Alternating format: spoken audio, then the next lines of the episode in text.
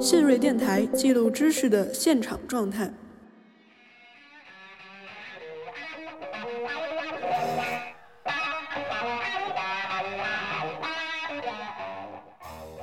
我当时去到那儿调研的时候，我就发现啊，就是志愿者都是本地的一些就是大妈，他们会转化一种语言，就比如说他们不把节庆叫做节庆，他们叫做开会，他们就觉得这个你搞一个这个戏剧节，其实跟这个开会差不多。那这个其实也是另外一种对于节庆的一个表达。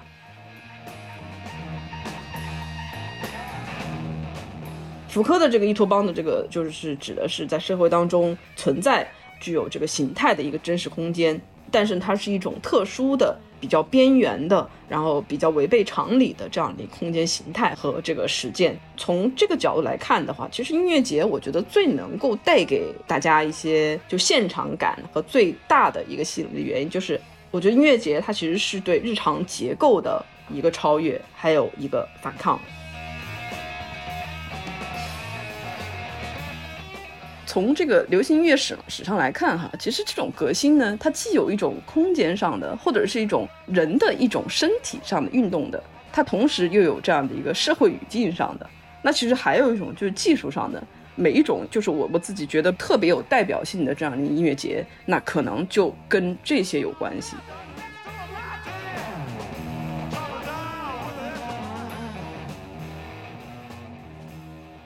听众朋友们，大家好，欢迎收听新锐播客，我是主播周发发。那现在是春末夏初，然后现在外面的天气也比较适合做这种户外活动，又快到了五一假期，好像我们看到了有很多像是攒了好几年的这种文化活动，就一下子都开始井喷。在我身边可能看到的有，比如说像北京电影节、草莓音乐节，包括最近炒得很火的淄博烧烤节。好像这些城市的节庆已经让我们有点应接不暇，就感觉哎，好像这个节日还没过去，就有一个新的节日。那可能有的人觉得这些城市的节庆对于城市来说是一种必要的休闲和社交的场所，有的人可能觉得有些活动太商业化了，就像是主办方在割韭菜的一种行为。那我们今天就来聊一聊和消费主义和城市形象密切捆绑的城市文化节庆。那我们的嘉宾是来自浙江大学传媒与国际文化学院的肖剑老师，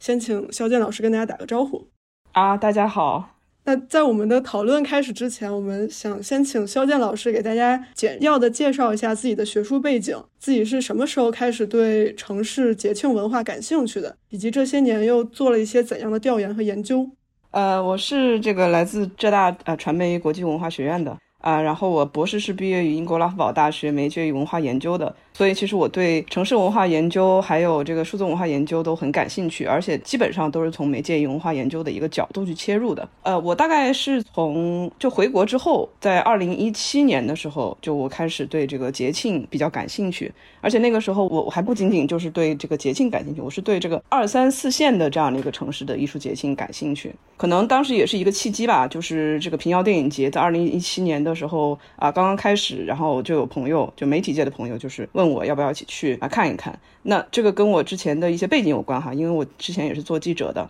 所以我我也想就是跑一跑。那既以这样的一个记者的身份，然后同时呢又有一个学者的身份，然后来看一看我自己能够发现什么样不一样的东西。我大概就是在节庆方面，呃，大概也就做了调研，也做了好几年。呃，基本上都是用这个民族志的一个方法去做的。那民族志方法呢，就是比如说，呃，要采访啊，然后要深入到当地，然后跟一些居民进行聊天，然后可能还要跟主办方聊聊天，然后去观察当时的就人们的一些日常生活。那我的这个节庆田野也包括呃很多地方，就比如说平遥电影节、连州摄影节，还有这个乌镇戏剧节，还有方玉村啊戏剧节等等，这些都是我的一个呃研究的一个重点吧。嗯，好的，感谢肖剑老师的介绍。我们现在提到这种文化节庆，它似乎大部分都是和一个具体的空间或者城市进行绑定的。比如说特别有名的，像什么戛纳电影节呀，然后 Coachella 音乐节，它前面都是会有一个地点的限定。然后我们先不妨就先从节庆与城市的关系开始聊起。可能人类学家会更擅长从仪式啊、从符号互动等等角度去研究这种节日的起源，去研究呃一群人在特定的时间和空间范围内去集体的做一些平常不会做的事情，这个这个整体的事情的意义在哪里？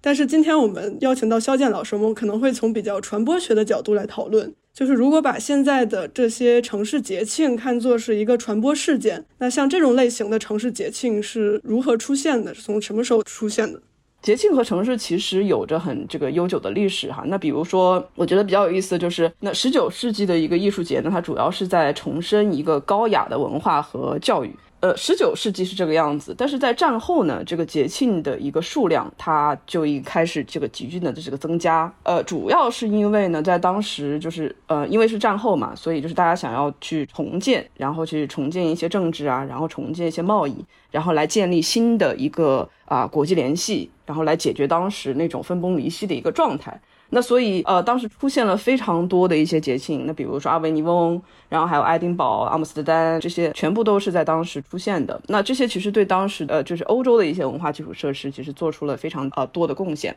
不过，我觉得这个可能也是引起我注意的一个部分吧，就是我发现其实很多节庆，有些是在大城市这个举办的，但是有些很很多节庆它不是在大城市举办的。呃，比如说像艾维尼翁，它其实是在更边缘的一些地方在发生的。那甚至于说很多节庆，它可能远离了这样的一个文化资源丰富的一些地方。我先讲一下这个阿维尼翁的一个情况吧。那阿维尼翁主要就是它的一个创始人叫做这个是一个这个戏剧导演，叫做让维拉尔。然后他当时是觉得呢，就是说远离这样一个巴黎，它的一个束缚其实是非常重要的，因为他觉得就是如果一个节庆活动它不断的就是集中在某一些地方，然后它资源不断的聚集的话，那么可能会反映的是就是大城市人的一个心理，就是他们觉得就是这种就比较集中的一个方式，那反而可能会让一些边缘的一些地方，它没有办法获取相同的一些机会。那所以这些艺术节，他们就开始就是想到啊，能不能去到这个更边缘的一些地方，就是从一些新的方式去开拓他们的一个视野。呃，我觉得还有一个比较有意思的就是在这个二十世纪六十年代和七十年代的时候，很多这个学生啊也开始尝试一些新的一个艺术理念。呃，因为这种强烈的去打破这种主流艺术的一个范式，那所以他们就可能在艺术和表演方面就有了更多的一些突破。他们可能会组织非常多的一些节庆，在一些就不为人知的地方。那我觉得像呃阿维尼翁艺术节，它其实就体现了这一点哈。那包括后来的一些就是节庆活动，就比如说爱丁堡的易碎节啊，这些东西都体现了那种就是极具反叛色彩，然后又有很先锋精神的这样一些东西。另外一个比较大的变化就是说节庆的它的一个变革呢，就是在这个一九啊六零年代末的时候和这个一九七零年代的时候。这段时间其实也见证了非常多的一个艺术节庆的一个兴起。那主要是因为当时整个的一个西方世界，它是经历的一个巨大的经济结构的一个调整，还有一个社会变革的。那包括呢，在当时其实也有非常多的一个草根社会运动的一个兴起。那么比如说像反战，对吧？这个女权，然后还有这个环境保护主义啊等等。其实这些都跟这个年轻人有有很大的关系哈。那因为很多年轻人就是他们就想挑战啊这种规范，然后还有现有的一些这个社会秩序。到后面可能这个节庆活动它会发生在很多地方，那比如说在这个街道啊，还有这个广场啊，还有这个甚至说这个餐馆里面或者咖啡馆这种非常另类的这个非传统的这么一个场所里面举行。其实我觉得都是去回应它这个节庆的就是这种新的一个范式吧。而且呢，就是呃，在这种情况之下呢，就是说脱离了这种中心地区，然后去到这种边缘地区，然后脱离了室内或者是一些传统的一些场所，然后去到一些非传统的场所等等，这些其实都不断的去论证或者是还原啊节庆它的一个最开始的它的一个概念的一个核心，就是这种狂欢，然后这种公共性，然后这种参与性，然后就是就是去除掉这种特权等等。那么这些东西其实就是跟节庆的一个本质啊，还有内涵啊，有着很大的一个关系。呃，那么当然就是现在我们可能看到很多很多节庆的一个方式，它其实已经不再是就是当年的那形式了。其实我我我自己觉得其实很可惜的，因为就是我可能作为一个就是我自己研究朋克嘛，对吧？那我研究朋克嘛，那我当然是非常喜欢这种很先锋啊，然后很反叛的一个状态。那所以，我我就觉得，就每每次我谈到节庆的时候，我最喜欢的就是就是谈这个阿维尼翁戏剧节，因为我说就是他从啊他从这个中心，然后到了边缘，然后他啊是一种挑战啊，很有艺术先锋的一个色彩。那么啊这些其实就是最早期的这样的艺术节庆他们的一些精神。但是其实到了这个一九八零年代的时候啊，那就是文化生产它其实在社会当中的一个作用其实开始发生变化了。呃，比如说，随着这个家庭的一个大众媒介的一个消费，它的一个大幅度增加，然后这个文化呀，还有休闲啊、旅游啊等等，呃，就是人们的需求越来越旺盛，然后它的一个模式也也开始就是增加。那所以，嗯，就是可能到现在我们再看这个艺术节庆的时候，它可能就是一种啊后工业时代啊一种形象生产，或者是一种这个图像生产，或者是一种城市营销。嗯，您刚才提到节庆文化在欧洲的兴起的一个原因是，有一些城市它想要从边缘去挑战中心。然后我们其实在国内也看到，目前这种节庆文化也是逐渐下沉，从一开始在一线城市，现在下沉到二三四线城市。包括您讲，呃，您的这个调研的重点其实也是二三线城市。您能不能讲一讲，就是这些节庆活动在国内的一线城市、二三线城市之间发展有什么区别？呃，这些二三线城市去争办这些节庆活动，他们除了说要挑战中心的这种愿望之外，他们主要的考虑是哪些？呃，三线城市和一线城市的这样一个区别，其实我我我倒是想用一个例子来比较一下，就比如说。呃，我们说在这个奥运会或者是这个亚运会，对吧？基本上那就是在一些非常一线的城市，或者是非常这个繁荣的这样的一个城市。在其他城市呢，更小型的一些城市里边，可能不太会有这样的一个大型节庆的这么一个形式出现。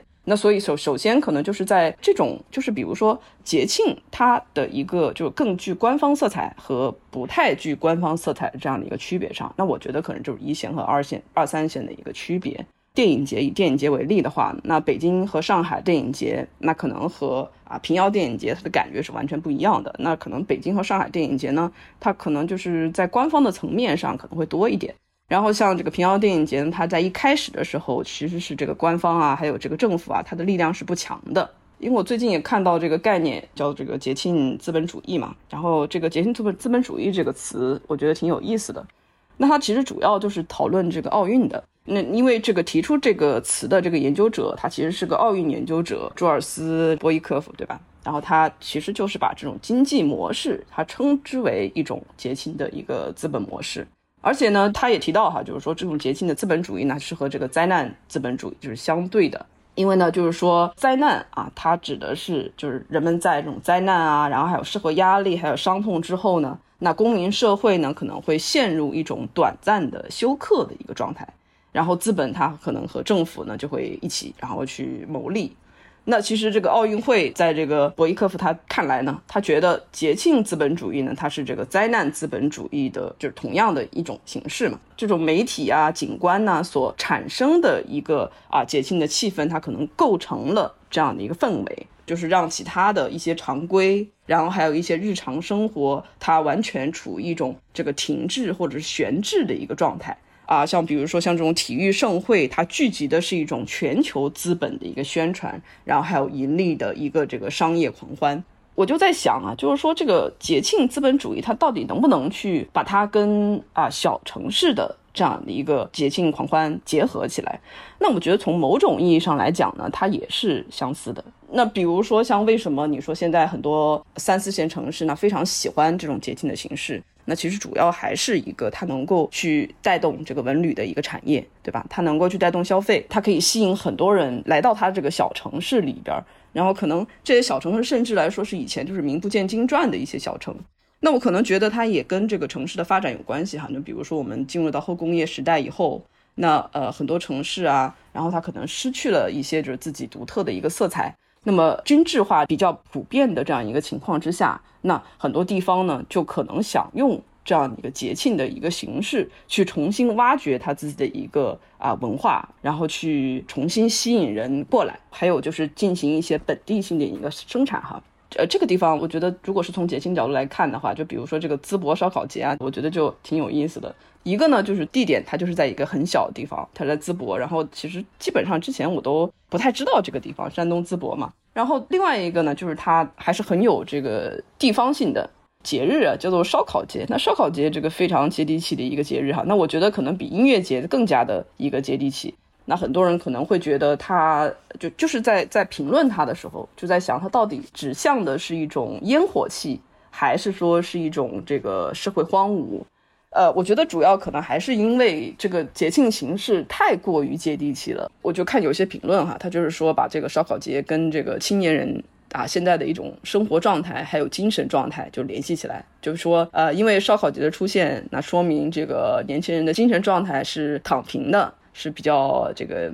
好像就是沉溺于一种吃喝玩乐的一个状态。所以就是认为这种就是社会荒芜可能会更多一点。还有另外一个呢，就是我看了一下这个淄博烧烤节它的一个出圈的一个过程哈。这个淄博烧烤节它出圈其实也是跟音乐节有关的，因为他当时就是那个麦田音乐节的时候，这个薛之谦对吧？他是在这个啊麦田音乐节上，然后他不仅仅他去点名这个淄博烧烤，然后他还特地的就讲了那个地方是在哪里。所以就很多人就会去追捧这个东西，那么它它有明星的一个引流的这么一个过程，那我觉得这些都是小城市，然后它的一些特点哈。我我觉得还有一个就是，其实我们在看这个一线城市和这个三四线城市，我发现很很大的一个区别。那比如说一线城市以还是以电影节为例，那么一线城市你在电影节，在北京电影节或上海电影节，其实你是很难看到一个那种空间感的。因为一线城市，比如说像上海啊、北京，它其实这个空间都是非常有限的。那所以我们说要去搞一场这个电影节，对吧？那其实就是在很多商场里面，然后有有这么一个电影的放映，那这就叫做这个上海电影节和北京电影节了。但是你看，如果是平遥电影节的话，它就直接给你建造一个电影宫，那么你基本上你你就是你要去看电影，就是你要去进到那个空间里面。呃，或者是这个乌镇戏剧节也是一样的哈，就是说你要去参加这个节庆，那么你首先要置身于那个空间，而且这个空间它在某种程度上是跟其他的这个空间是隔绝开来的。那也就是说，这种非日常的这么一个节庆的形式，或者是这种挑战日常规则的这么一个形式，其实就是跟这种日常生活并存的。那很甚至于说，很多很多年轻人他们要去到这个三四线城市去参加这种节庆活动。那么他们其实就是从一个不太自由的空间啊，就是一线城市这种不太自由的空间，工作繁复的这么一个空间，然后去到了一个非常自由的空间啊，其实就是这个三四线城市，因为你啊来到这里，你可能就哎不太会去想工作的事情，因为你要全身心投入到这个空间里面，你反正也不能回去嘛，对吧？你就是大量的时间要耗在这里。那所以就当时我我去调研的时候，就是有很多的。就小朋友啊，还有这个青年人都跟我说啊，他就说，呃，来到这里就是你感觉到时间它变得很缓慢啊，它它不再是一种快速的这样这样的一个东西，它变得非常的有节奏感，就是你能够意识到自己的一个存在，尤其是在这种空间里面的一个存在。所以我觉得一方面就是我们可能会去考量这种一线城市、二线城市等等这种商业的模式，就是这种节庆它的均质化带来的一些问题。那同时，其实我们也可以看到，很多年轻人还是非常喜欢去到一个新的地方或者是一个小的地方，然后让时间能够缓慢下来的。嗯，您刚才谈了您去访问一些一线城市来的游客的看法，就是觉得这这些地方感给他们带来了非常新鲜的体验。但是有的学者他可能就是会站在这个当地居民的一个视角来提出他对于这种节庆资本主义的一些批判。比如说，有一种批判，就是说，其实，在这种小城市搞这种节庆，它可能就是调用和汲取了当地的很多资源，然后有可能还会打扰到这个当地居民的日常生活，可能会给呃市政的清洁部门和服务人员都带来这种超负荷的工作。但是他们提供的这些文化产品呢，却其实并不是主要服务于当地居民的，而是服务于这些呃有像您说有能力在全国范围或者甚至是全球范围内流动的这些精英。这可能也是对于这种节庆资本主义模式的一种主要的批判。那在您的这个调研过程中，您刚才也说，您也跟当地的很多居民进行了访谈。那您觉得，就是在这些三四线城市的这些居民，他们对于这种当地举办节庆的形式，他们是持有一种怎样的态度呢？其实我觉得还挺这个这个问题还挺挺挺有意思哈，因为我觉得这个问题其实大家都挺关注的。那可能有些人就关注啊有没有对当地居民打扰啊，那还有些人关注这个艺术到底有没有对这个居民就是产生一些效果，还是说就是一种艺术家的自娱自乐？呃，其实我我当时采访的时候，我我其实觉得这也是可能是一个局限吧，因为呃我采访的其实虽然说是发生在这个三四线城市当中的一些节庆，不过其实这些节庆都比较有名。呃，那你你像这个平遥，呃，还有这个乌镇，对吧？这两个地方它其实都是旅游城市。因为这个旅游城市啊，所以其实里面的人，我我发现啊，就是都是哎，对对这个事情是很欢迎的。还有一个就是这个乌，无论是乌镇啊，还是平遥啊，他们都有一个这个规划上的一个相似点，就是平遥它其实是在这个老城里面就举办这个平遥电影节的，然后这个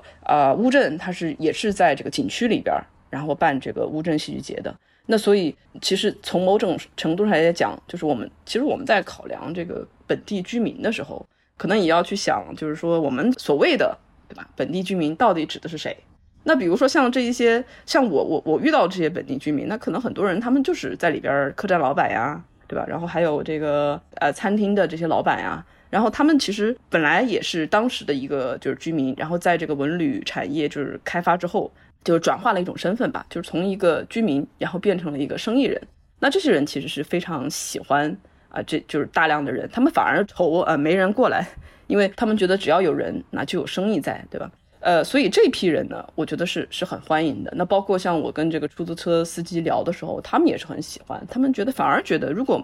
没有这个节庆活动的话，他们就赚不到钱了。呃，当然我我也遇到啊，遇到过一些就是不太喜欢的。有一个例子吧，就是我当时就是去到平遥的时候，有一个呃有一个开书店的。相当于很小的一个书店，有点像独立书店那种很文艺范儿的那个一个一个一个老板吧。然后他，我觉得他就比较不喜欢。但是我觉得他的不喜欢，倒不是说这个节庆打扰到了他的这个日常生活，他是觉得啊，就很多去参加这些节庆的人，其实他们都不懂。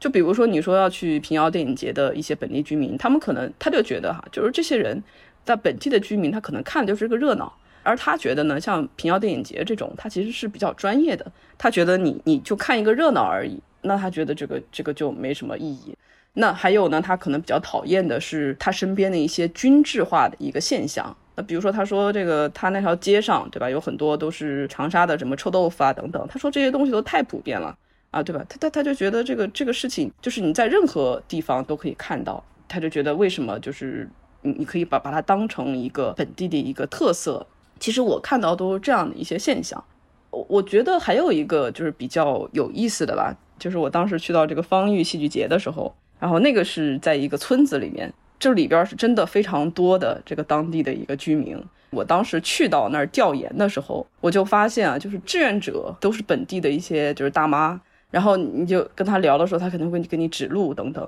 对吧？然后他们会转化一种语言。就比如说，他们不把节庆叫做节庆，他们叫做开会啊。他们就说啊，现在在开会。那我觉得这个其实比较有意思，因为他们就觉得这个你搞一个这个戏剧节，其实是跟这个开会差不多。那这个其实也是另外一种对于节庆的一个表达。呃，从这个角度，我觉得主体是接纳的，就是这个居民是接纳这个东西的，否则的话，他也不会转化成自己的一个语系啊。我自己是认为哈，就是说从民族志的角度，或者是从我自己调研的这个角度，或者是从我自己反思整个的一个调研的过程，我可能都觉得，当我们去讨论本地居民的时候，我们可能要讨论的是什么？就我们所谓的一个本地居民指的是什么？那当然，这个肯定要也涉及到这个调研的这个样本啊，然后还有这个啊客观性的问题。但是我觉得这个东西可能是很多人不太能够意识到的，就是说自己所说的这样的一个本地居民指的是什么。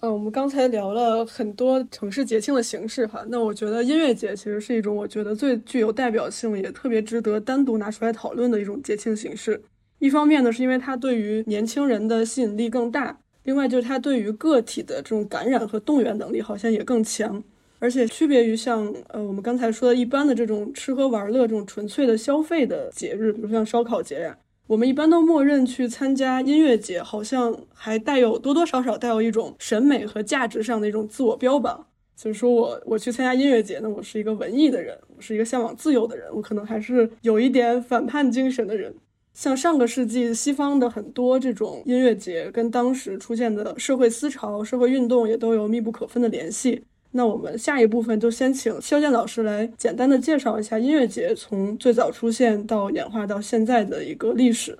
音乐节它确实其实挺有意思的，因为我自己研究音乐嘛，然后我自己研究摇滚嘛、朋克啊什么的，那我肯定是对音乐节就很很喜欢的。然后而且就是看它的历史，我自己都觉得很心潮澎湃哈，因为我一直都在找啊，就是这个音乐节啊，在流行音乐史上它到底是一个什么样的一个角色，然后它是不是就是它代表了哪些反叛的一个精神？因为我觉得嘛，比如说你一个啊音乐人，或者是你一个摇滚人。你就代表一种反叛，对吧？那你很多个音乐人和很多个摇滚人在一起的话，那不这个反叛，那就那肯定就是加倍、不断的加倍、不断的叠加，肯定会形成一种这个社会运动和社会思潮。所以我自己也是很喜欢，就是看这个音乐节的一个历史哈。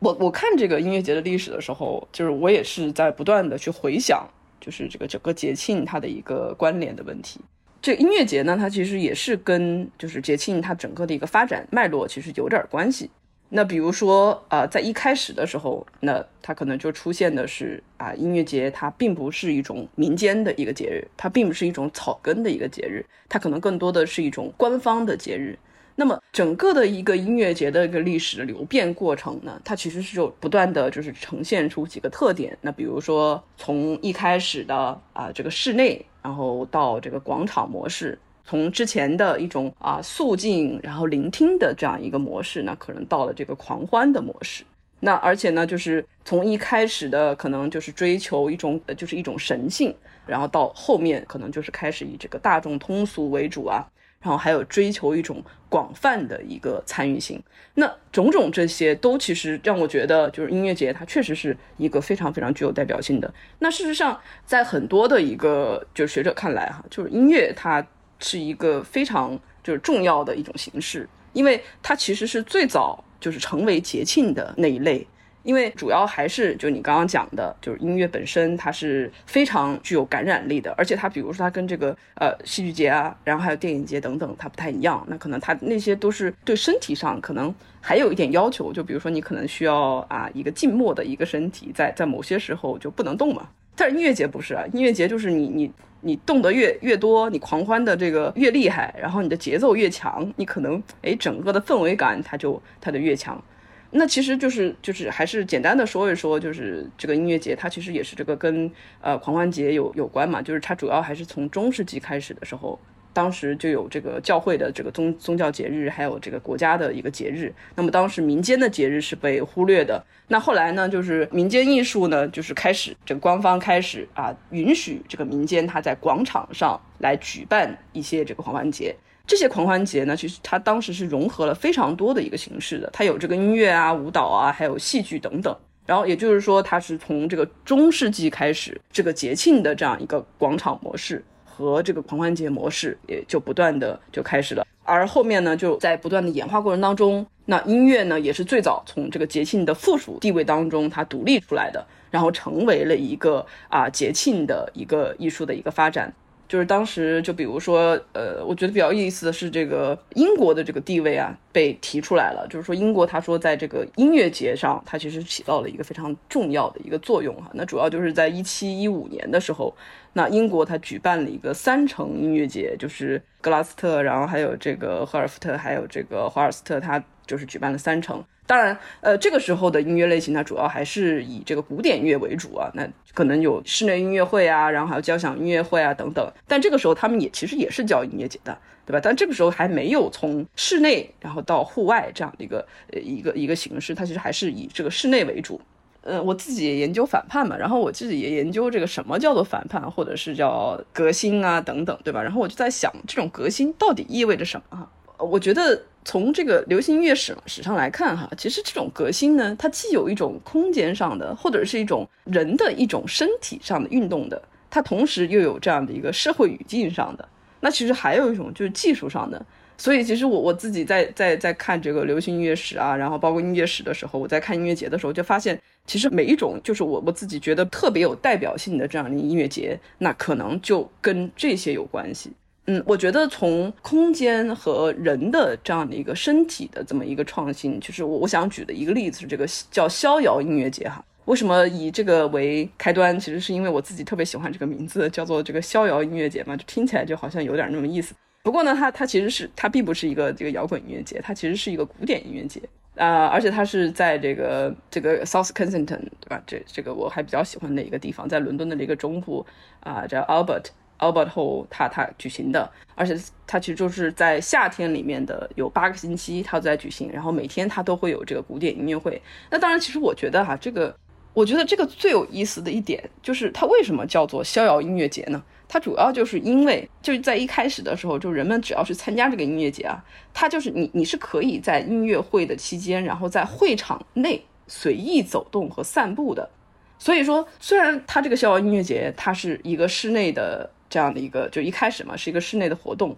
但是呢，它其实已经打破了这样的一个规则，而且呢，它还对后续的一些户外的一些音乐节，它整个的一个活动啊，然后还有它包括身体的一个规则，它起到了一些暗示的作用。因为既然你能够在呃这样的一个古典的音乐会的现场，然后你可以随意走动，也就说明这个在摇滚音乐节上，对吧？你可以啊跳水啊啊，对吧？还有 motion 啊这些东西碰撞啊等等，那就更。啊，理所当然了。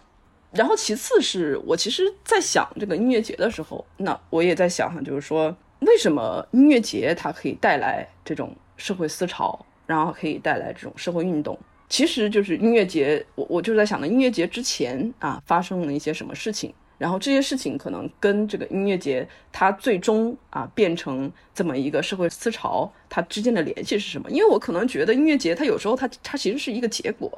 就是它为什么能带来这种社会运动？它其实是一个结果，它并不是一个这个原因。因为我们谈著名的音乐节和社会思思潮嘛，那我们肯定要谈这个呃 Woodstock 对吧？音乐节。但是在谈这个音乐节之前呢，其实我想谈另外两个两个哈。那一个就是我自己很喜欢的一个这个海盗电台。它的一个原型就是电影哈，就我自己很喜欢，就是我当时看的时候，我就觉得它非常非常符合那种摇滚的一个精神。后来我我看到这个海盗电台，它的原型其实是确实是有叫做这个卡洛琳电台，然后它是这个电影的一个背景的一个原型。然后他的一个创立，我觉得也特别符合呃，就音乐的一种反叛精神哈。那当时就是，呃，他本来是这个创立人是一个爱尔兰音乐经纪人，然后他叫做罗南这个欧雷海利。当时就是唱片公司，它整个的是被巨头联手垄断的，然后还有跟这个电台联手，他拒绝播放一些小的音乐经纪人发布的一些音乐作品。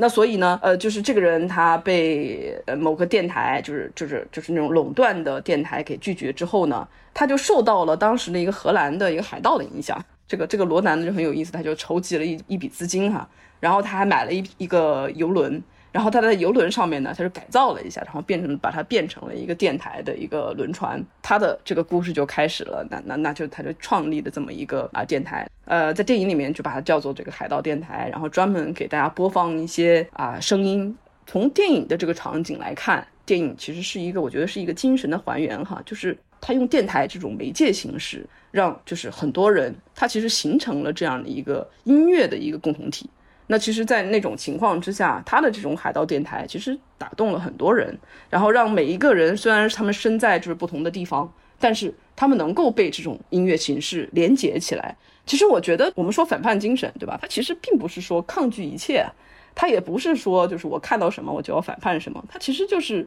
指的是啊，有一批人啊，对吧？他想做自己的事儿，然后他不满意啊，另外一批人做的事儿，所以他就要抗拒。啊，然后他他就要他就要反叛，在这种反叛之下，其实形成的是另外一个群体，是另外一种连结。呃，海盗电台啊，它是一九六四年的时候嘛，那所以其实我觉得它是很适合在这个期间来讲的。而且就是在一开始我也提到，就是呃一九六零年的时候，对吧？一九七零年的时候，它其实呃整个社会，欧洲的整个社会，还有这个美国的社会啊等等，它可能都发生了非常多的变化。那这个时候有非常多的一个社会运动在兴起，而音乐节或者是音乐这种形式，其实是成为了他们一个比较好的一个表达方式。那也就是说，我刚刚在讲说音乐节为什么是我有时候觉得它可能是一种结果，而不是一个起因，就是在于此哈。就是说，我觉得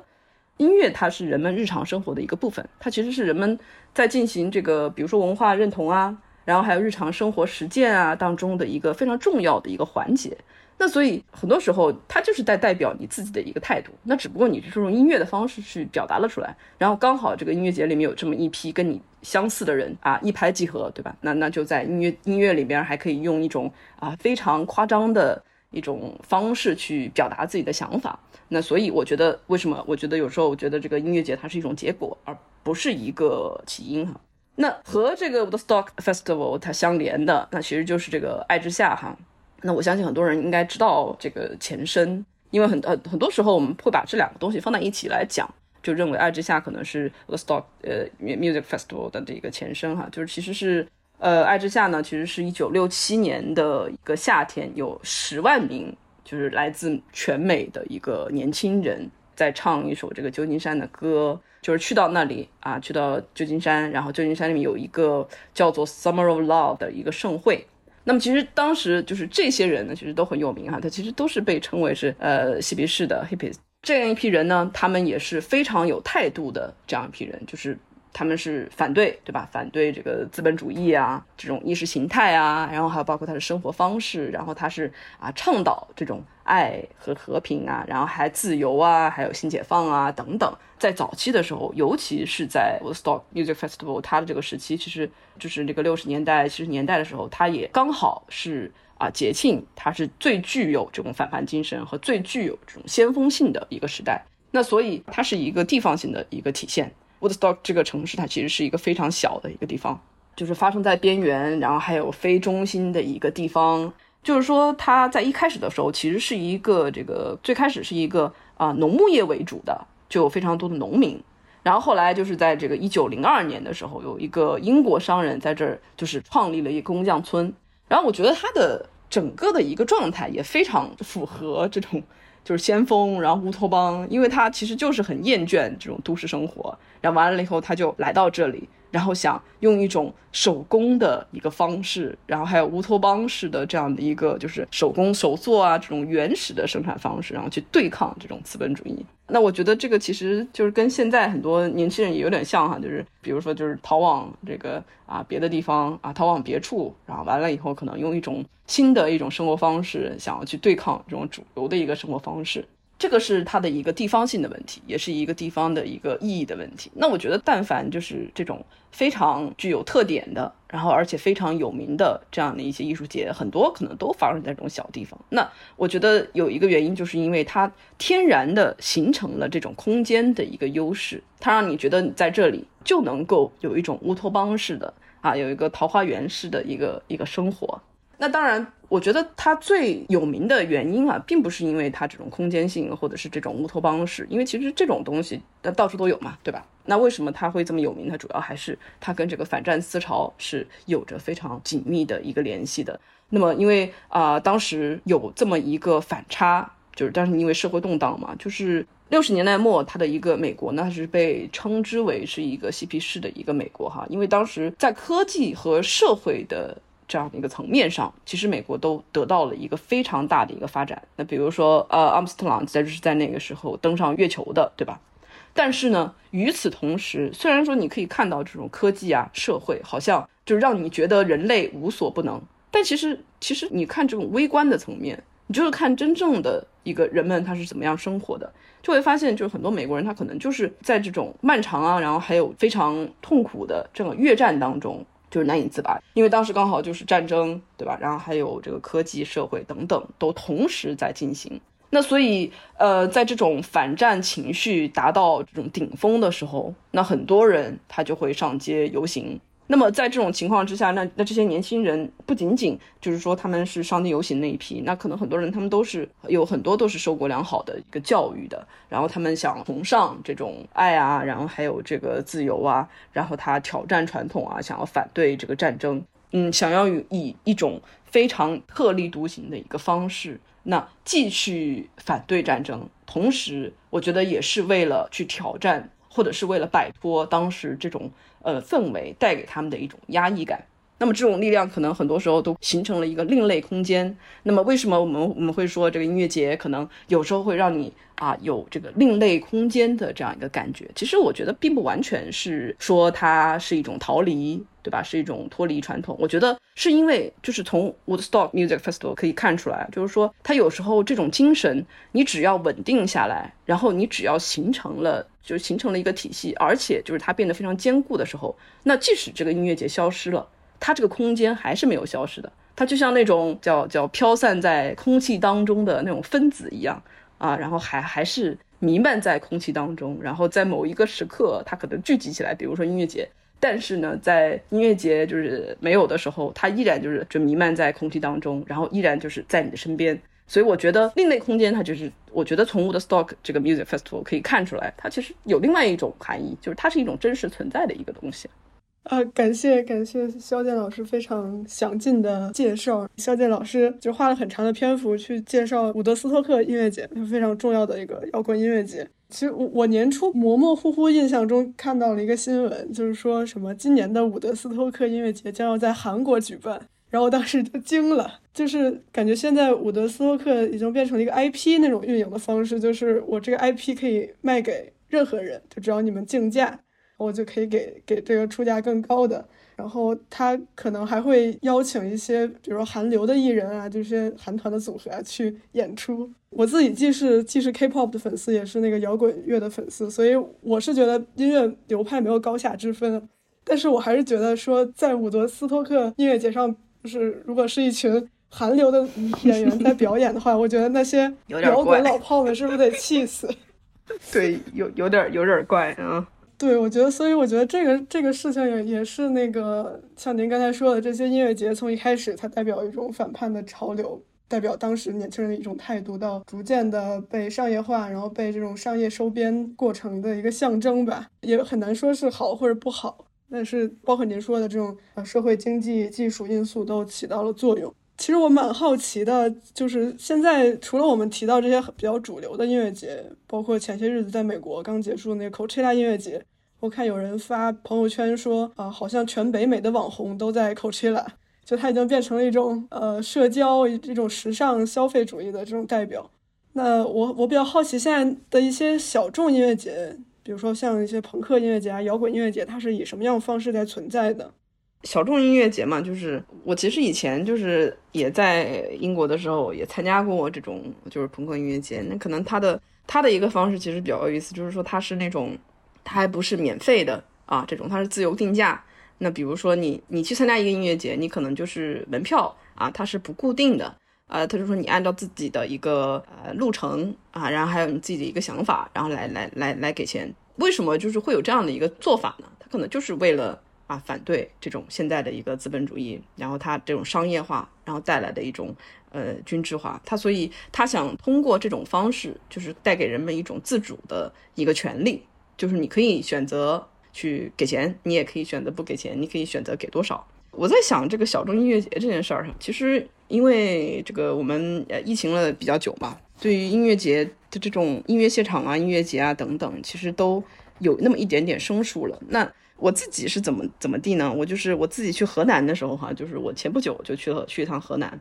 我去河南的时候呢，我本来是在这个郑州，我在郑州就看东西，然后我突然发现啊，就有一个中原朋克音乐节。就我发现这个中原朋克音乐节呢，那里边的很多音乐人。那我都认识，那那是我当年啊十年前我采访过的那样一批人。那我发现比较神奇的点呢，就在于我当时的心里面是非常意外的，因为怎么说呢？因为其实我自己现在去那种音乐现场和音乐节的时候，我发现很多人我是不认识，我不知道他们是谁，可能是因为我这个年纪也在这儿了哈。但是我就发现这个中原朋克音乐节，我反而啊发现了非常多的以前我就认识的一些音乐人。我我当时心里面其实是非常感慨的。我一一方面在想，他这个音乐节是确实是非常小众的，而且他他的地方也非常的，他在河南的这个新乡啊，就举办的嘛。那当然，我我自己是知道这个河南新乡，它其实有一些朋很不错的这个朋克乐队在里边，而且它在很早期的时候也是一个非常重要的音乐节的一个发生地，所以，我我倒不觉得意外哈。但是可能很多就是不太知道这个东西的，或者是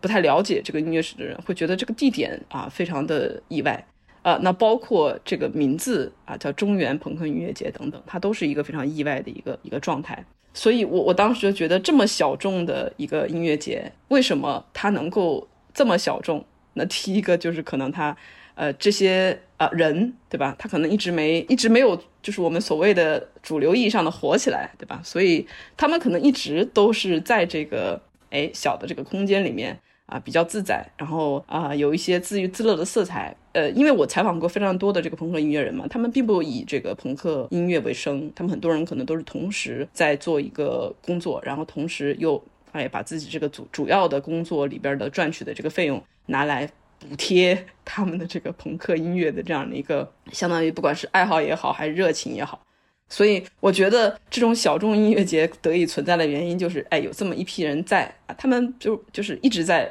里边坚持着，然后这种这些坚持其实来源于啊他们自己对现场本身的一个热爱。那所以也就导致了这个小众音乐节，它虽然可能不够火哈，但是它一定那些粉丝肯定是铁杆的，对吧？就基本上就是很很多人一直都是跟着，一直都很关注他们。然后他们可能去到哪里演出啊等等，可能哎都有一批人会特地过来，然后去去听。但这样的这些人呢，肯定不会很多，因为我我记得在在我在十年前的时候，比如说在 school 啊去听这个朋克音乐还有什么的时候，那那时候人也不会很多，大概也就呃三三四三四十个人，对吧？但是呢，基本上里面的人都认识对方，然后而且一聊起来，好像就是哎都知道谁是谁啊等等。这个其实是跟现在很不一样的。那现在很多都是更多的是一些普通人，那普通人就是去纯粹就是去看看而已，他不会说我对哪个乐队特别特别的有感觉，但是他对整个音乐节的氛围很有感觉，那他喜欢这种呃热闹，对吧？他喜欢这种氛围，然后他可能去参加一下，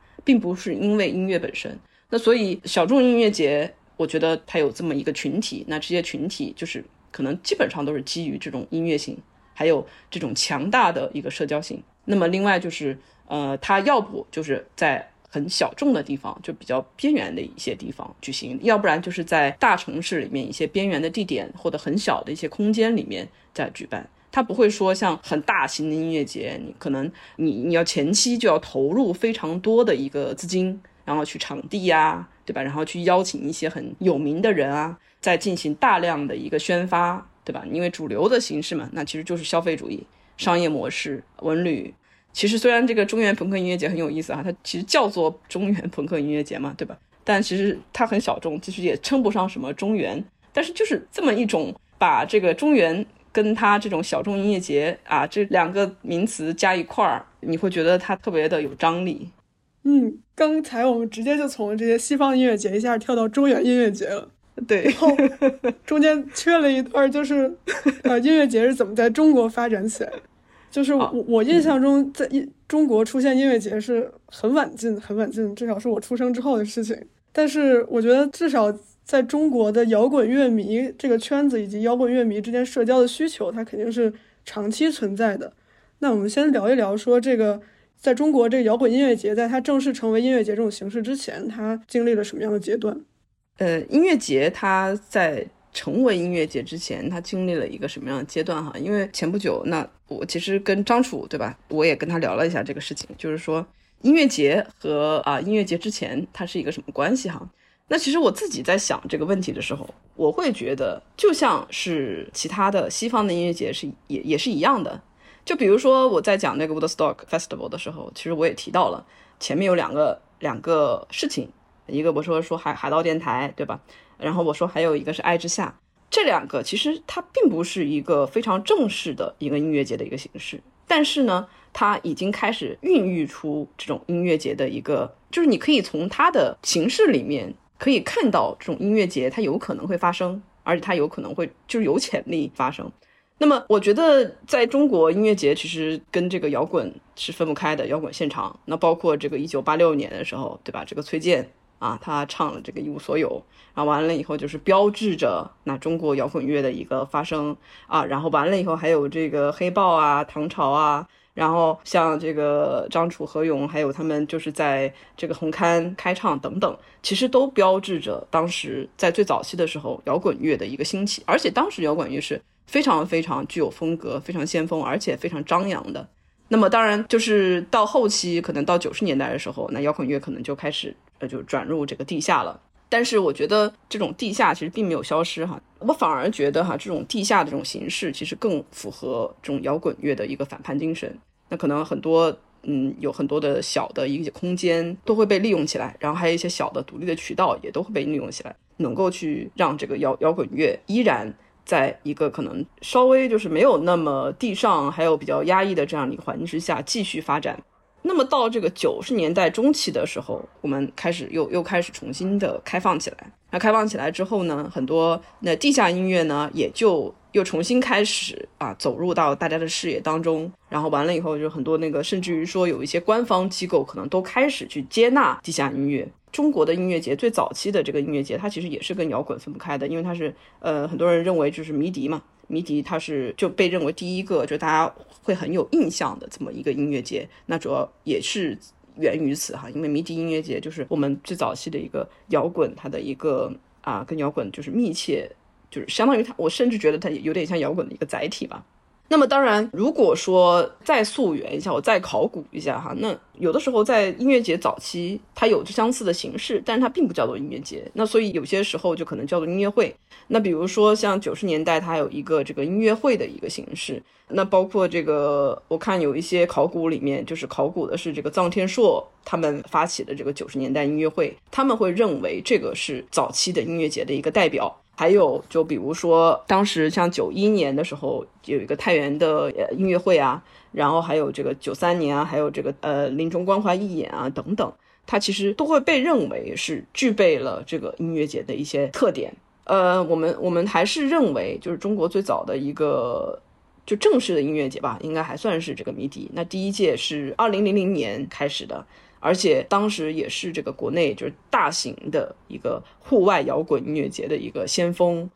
而且这个这个地方也也比较有意思啊，就是说它是一个首个由这个政府文化管理部门批准的叫节的，然后叫有这个民间机构举办的一个文化活动。其实我们在考量节还有展的时候，这个也其实是比较有意思，也可以去想想的。因为我我当时在看这个平遥电影节的时候，其实呃，它有时候会被叫成平遥电影展，所以我们可以看到，就是你要叫节，其实是需要达到一定的标准，你才可以叫节的，而且它是有一个审批过程的，就是需要这个官方来批准啊，你才能在你才能叫节，否则的话你是不能叫节的。所以，这个为什么说这个迷笛音乐节在二零零零年的时候就是非常重要，主要也是源于此啊。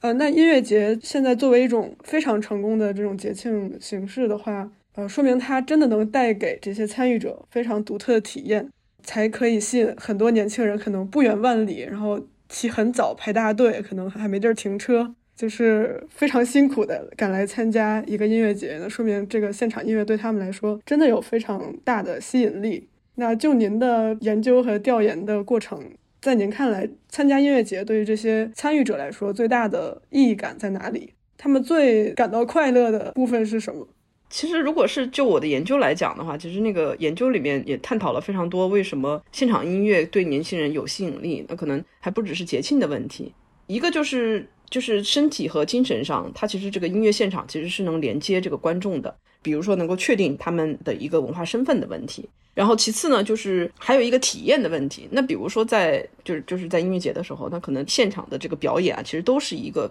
极具这个互动性的。那比如说就是该该跳的时候，可能就要跳起来；你想晃动的时候，你就可以去晃动。还有一个就是参与感的问题，因为就是很多就是观众他跟乐队在一起的时候，他能够感受到的就是一种氛围。那这种氛围就是有一种刚刚提到非常多的，比如说这个啊音乐的共同体啊等等，产生的就是一种精神的一个连接感。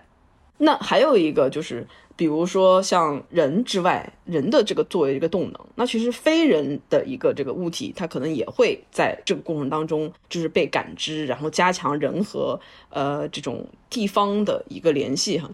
那像像灯光啊等等，它可能都会让观众啊能够更好的去融入这个现场，而且呢，音乐就是给他们带来的感觉，就是说能够创造自己的一个时间，还有空间，还有运动，而且把人们从这种平常的，就是日常的一个时间当中，就是带出来。那这里可能就要谈到一个概念，就是这个异托邦的一个概念哈。这个这个概念我觉得挺有意思的，就是这个概念其实是就是在在讲这个节式的时候，就就是可能很多人都可能会想到的这个福柯的这个异托邦。那福柯的这个异托邦的这个就是指的是在社会当中存在具有这个形态的一个真实空间，但是它是一种特殊的。比较边缘的，然后比较违背常理的这样的一个空间形态和这个实践，而且它也另有另外一个词汇叫做另类空间啊。从这个角度来看的话，其实音乐节我觉得最能够带给大家一些就现场感和最大的一个吸引的原因，就是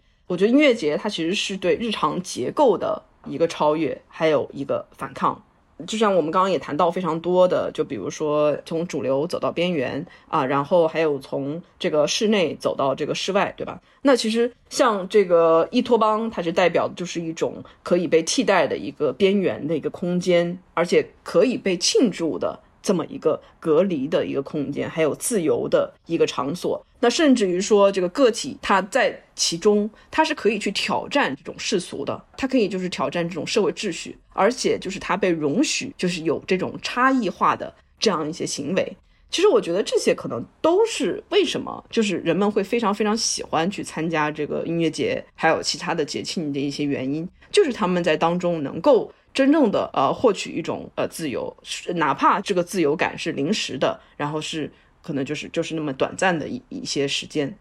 我觉得音乐节的一个流行，刚才我们都谈到了，说它抓住年轻人的一些需求，但是我觉得可能一件事情的它在商业上取得成功，它也无法避免的会有一些资本的力量在推动，或者是一些商业机构或者是呃政府机构在策划。比如说像音乐节，我我的印象里，音乐节是近十年比较的火。然后像之前，像我小时候，可能大家对于音乐消费的这种攀比，都是比如说比谁的 MP3 更小、更便携，谁的耳机的音质更好、更保真，或者哪个音乐 APP 的歌单更全，就是大家都在攀比的是这种虚拟，或者谁谁更数字化。然后好像近几年就又绕了一个圈儿。变成了攀比谁去的音乐节更独特，谁去了更多的音乐节，就是大家其实在追求的更多的变成了一种现场感。我觉得有可能是因为就是商业音乐数字化的这个太卷了，然后大家又卷到了这个线下。所以您觉得像音乐节它作为一种潮流，比如说我们从音乐产业的角度来看，这个音乐产业从呃线下就是最最开始的我们线下欣赏音乐，到后来的这些磁带、CD。然后到数字化的这样一个发展，它其实是一个不断的向虚向线上转换的这样一个过程。然后到了近几年，它又它又转回来了，时尚这个圈儿又绕回来了，它又火到了这种对线下对这种现场体验的追求。您觉得从音乐产业的角度来看，这种商业品的变化，它背后是哪些力量在起作用？嗯，其实其实我觉得哈，就是音乐节这个这个事情，而且还有你要看，就是好多这个主体。他在塑造整个音乐节的一个环境，然后市场，那包括比如说政府啊，然后还有平台公司啊等等。那可能为什么说一开始是这个线下？那可能就是当时数字化还没有兴起嘛。那那线下当然是非常的好的。那我觉得像经历线上这个过程，其实是比较呃有意思的，因为。呃，线上这个过程，那一个是数字化带来的，那第二个可能就是因为一些新的一个媒介的一个产生，然后让很多人他可能通过一种新媒体，他会再构造一种在线的一个体验。那包括疫情的时候，那可能我们看到的非常多的也是一个在线的音乐节。那没有这些东西的话，可能就是你会觉得跟音乐的这个关系或者是连接可能越来越远了。那为什么我觉得又会重新走到这个线下呢？那一个就是我刚刚比如说讲到的，比如说平台公司。那之前采访这个酷狗的时候，他们其实就讲到哈，就是酷狗它虽然说是一个 app，而且它比较追求这种线上的一个流媒体的一个东西，但事实上他们觉得音乐节是必不可少的一个环节，因为他们觉得音乐节的线下的这个音乐节啊，它是非常能够用这种现场感去形成一个社群的。就是人们可能在线上这种社群性其实并不是特别特别明显，但是你一旦就是到了这个线下，然后你一旦就置身于整个的一个环境当中，哎，这种社群性它就很容易就被构建起来，然后被打造了。然后我觉得还有一个就是跟政府力度也有关系哈，就比如说呃，像政府的话，现在很多他很鼓励呃这种线下的一个活动的一个举办。那包括那那很多政策性的一个导向，就认为这个政府就是说那个很多的一个音乐节或者是很多节式活动，那可以打造一些文旅的一些品牌，可以让整个的城市那重新具有这个 IP 化。那我觉得还有一个就是因为疫情啊，然后还有别的一些原因，那现在很多的这个 live house 啊，或者是音乐节，他们的一些现场其实都是在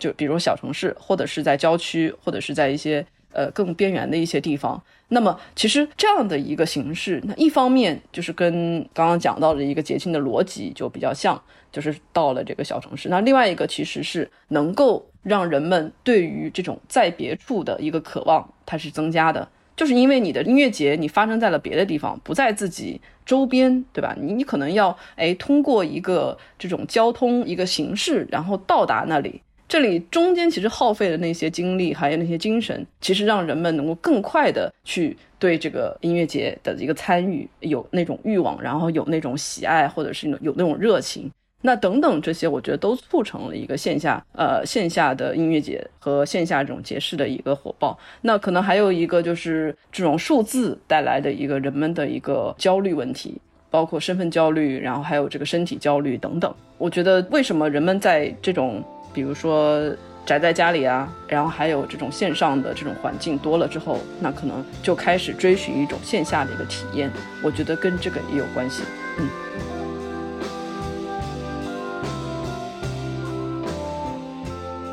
记录知识的现场状态，这里是新锐电台，一档由新锐周报编辑团队策划制作的学者谈话类播客节目。您可以在苹果、小宇宙和荔枝播客 APP 上。搜索新锐电台，订阅我们的节目，也欢迎大家关注新锐周报公众号，获取最新的节目信息。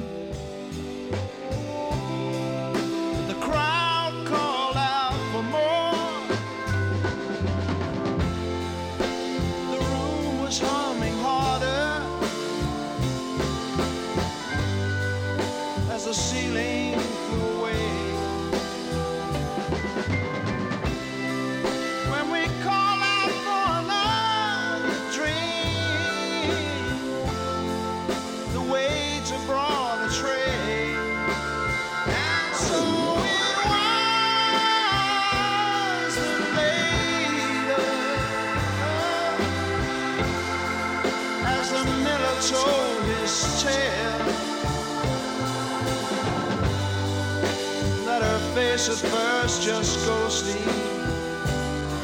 Turn